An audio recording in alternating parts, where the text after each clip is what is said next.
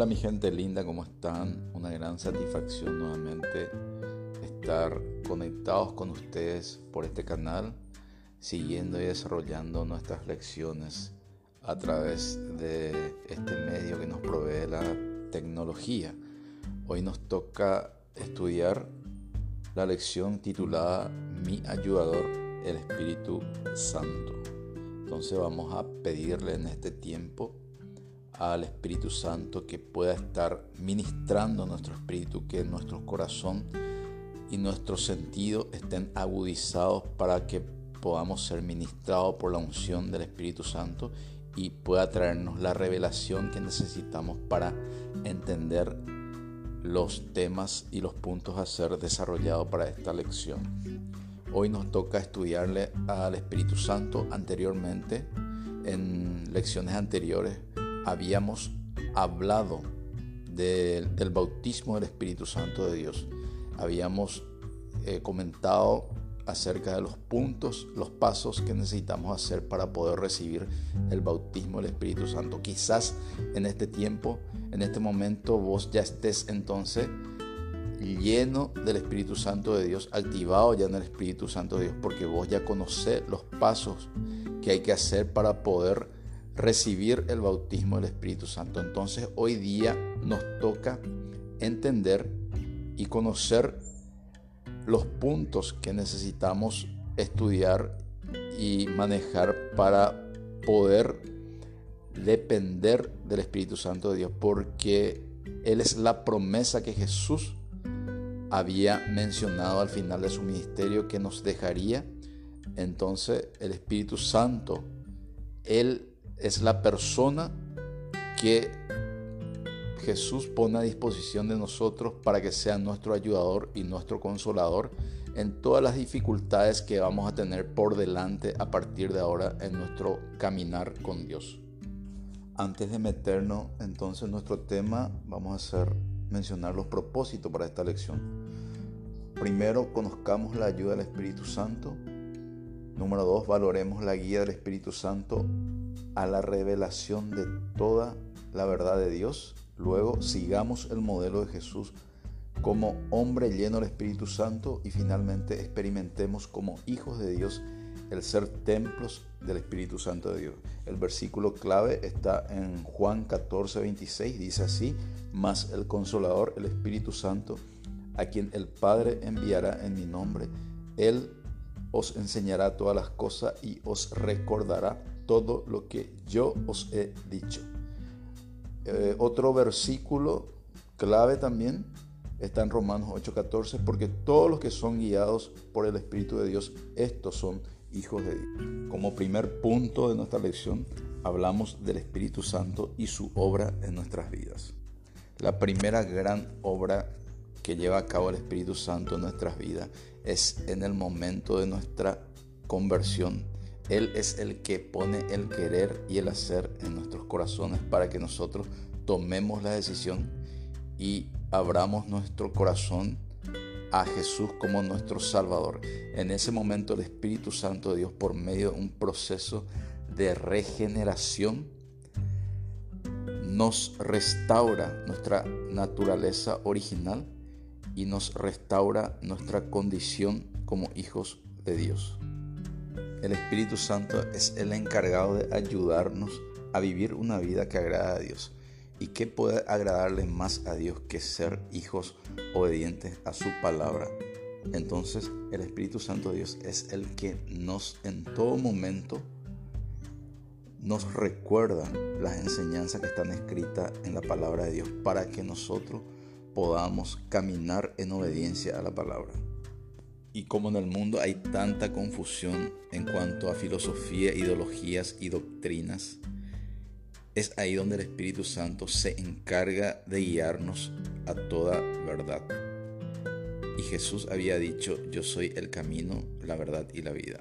O sea, el Espíritu Santo es el que testifica de Jesús para nuestras vidas y nos revela por medio del Espíritu Santo de Dios a nuestro Padre Celestial y por medio de caminar en la verdad nos ayuda a nosotros a desarrollar un buen testimonio ante el mundo.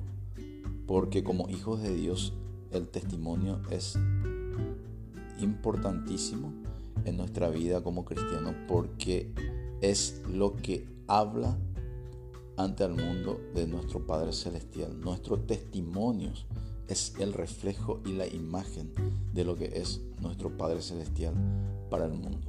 Y el Espíritu Santo es quien nos ayuda para que nosotros podamos caminar en obediencia y en la verdad, para que nosotros podamos hacer de los valores del reino un estilo de vida para nosotros.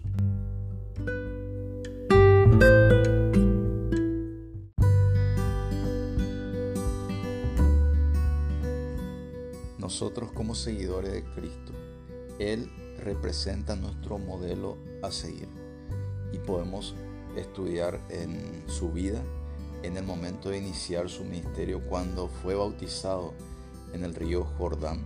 En ese mismo instante desciende en forma de paloma sobre él el Espíritu Santo y en ese momento él recibe la llenura del Espíritu Santo de Dios.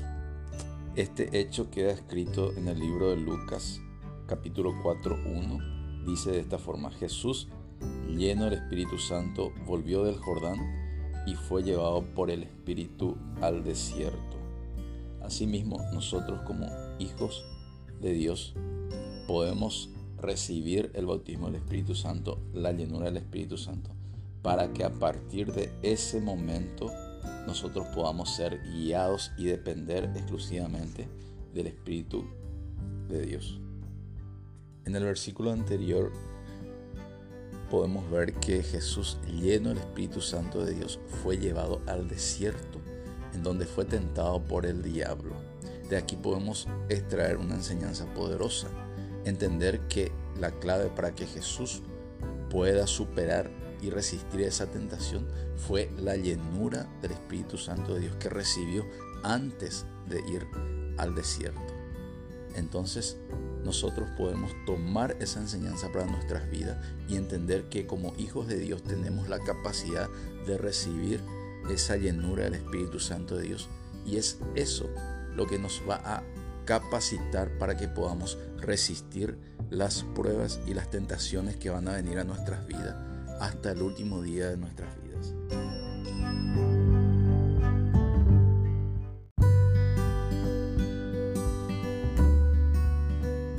Al tenerle a Jesús como nuestro modelo a seguir, Él al estar lleno del Espíritu Santo de Dios, pudo realizar todas las obras que están escritas en los Evangelios. Asimismo, también nosotros hoy día tenemos disponible esa tecnología de Dios por medio del Espíritu Santo de Dios para que podamos usar y que eso nos pueda capacitar para poder cumplir con la extensión del reino hasta el último rincón de la tierra.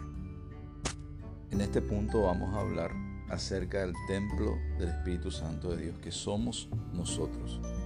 Al momento de tomar la decisión y abrir nuestros corazones para recibirle a Jesús como nuestro Señor y Salvador, en ese momento el Espíritu Santo de Dios viene a morar dentro nuestro. Luego, por supuesto, de convencernos de pecado, porque hay que entender que Dios y el pecado no pueden convivir juntos.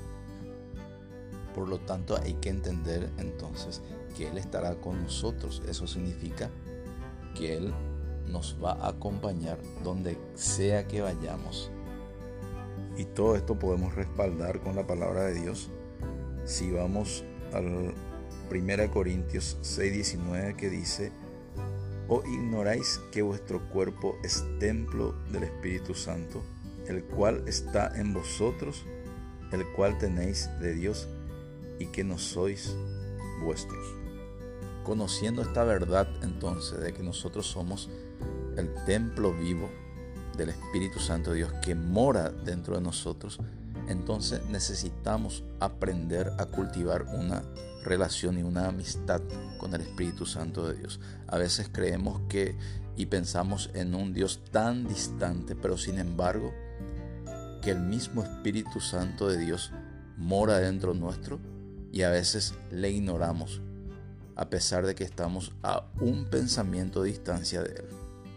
Por lo tanto, aparte de cultivar esa amistad, necesitamos aprender a honrar su presencia por medio de cuidar las cosas que vemos, las palabras que decimos, los lugares que frecuentamos, todas aquellas cosas que sabemos que va a contristar al Espíritu Santo de Dios.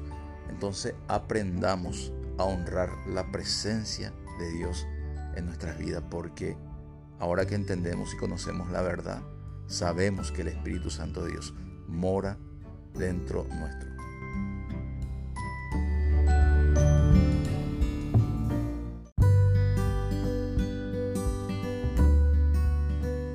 Esta es la promesa que había dejado Jesús al momento de partir hacia el cielo. Está en Lucas 24:49 que dice así, He aquí, yo enviaré la promesa de mi Padre sobre vosotros, pero quedaos vosotros en la ciudad de Jerusalén hasta que seáis investidos de poder desde lo alto. Jesús estaba hablando de una promesa y esa promesa se refería a un poder que iba a venir del cielo. Y esta promesa se cumplió en el día de, del Pentecostés, donde los discípulos estaban reunidos en un lugar y fueron llenos del Espíritu Santo. Dios de repente dice que se repartían como lenguas de fuego sobre cada uno de ellos y comenzaron a hablar en otras lenguas. Una de las señales de la llenura del Espíritu Santo de Dios. Bien, para finalizar nuestra lección entonces es oportuno entender que el Espíritu Santo de Dios es el que nos lleva a Jesús, el que nos recuerda sus enseñanzas y es el que nos convence de pecado, es el que nos lleva por el camino de la verdad y el que nos va a acompañar en nuestro caminar de fe. Y solamente por medio de Él entonces vamos a ser capaces de llevar una vida consecuente y digna del Evangelio que Jesús nos había enseñado y que se trata precisamente de obrar en amor y servicio, que es justamente uno de los principios básicos de todo hijo de Dios, el amor y el servicio al prójimo. Como tarea entonces te dejo que en oración y en intimidad con el Dios Todopoderoso le pidas y anheles la llenura del Espíritu Santo de Dios para que vos puedas experimentar ese poder que viene de Él. Entonces finalizamos nuestra lección de esta forma. Espero volver a encontrarnos por el mismo canal en, los, en las próximas lecciones. Te envío un fuerte abrazo, bendiciones y nos vemos. Chao, chao.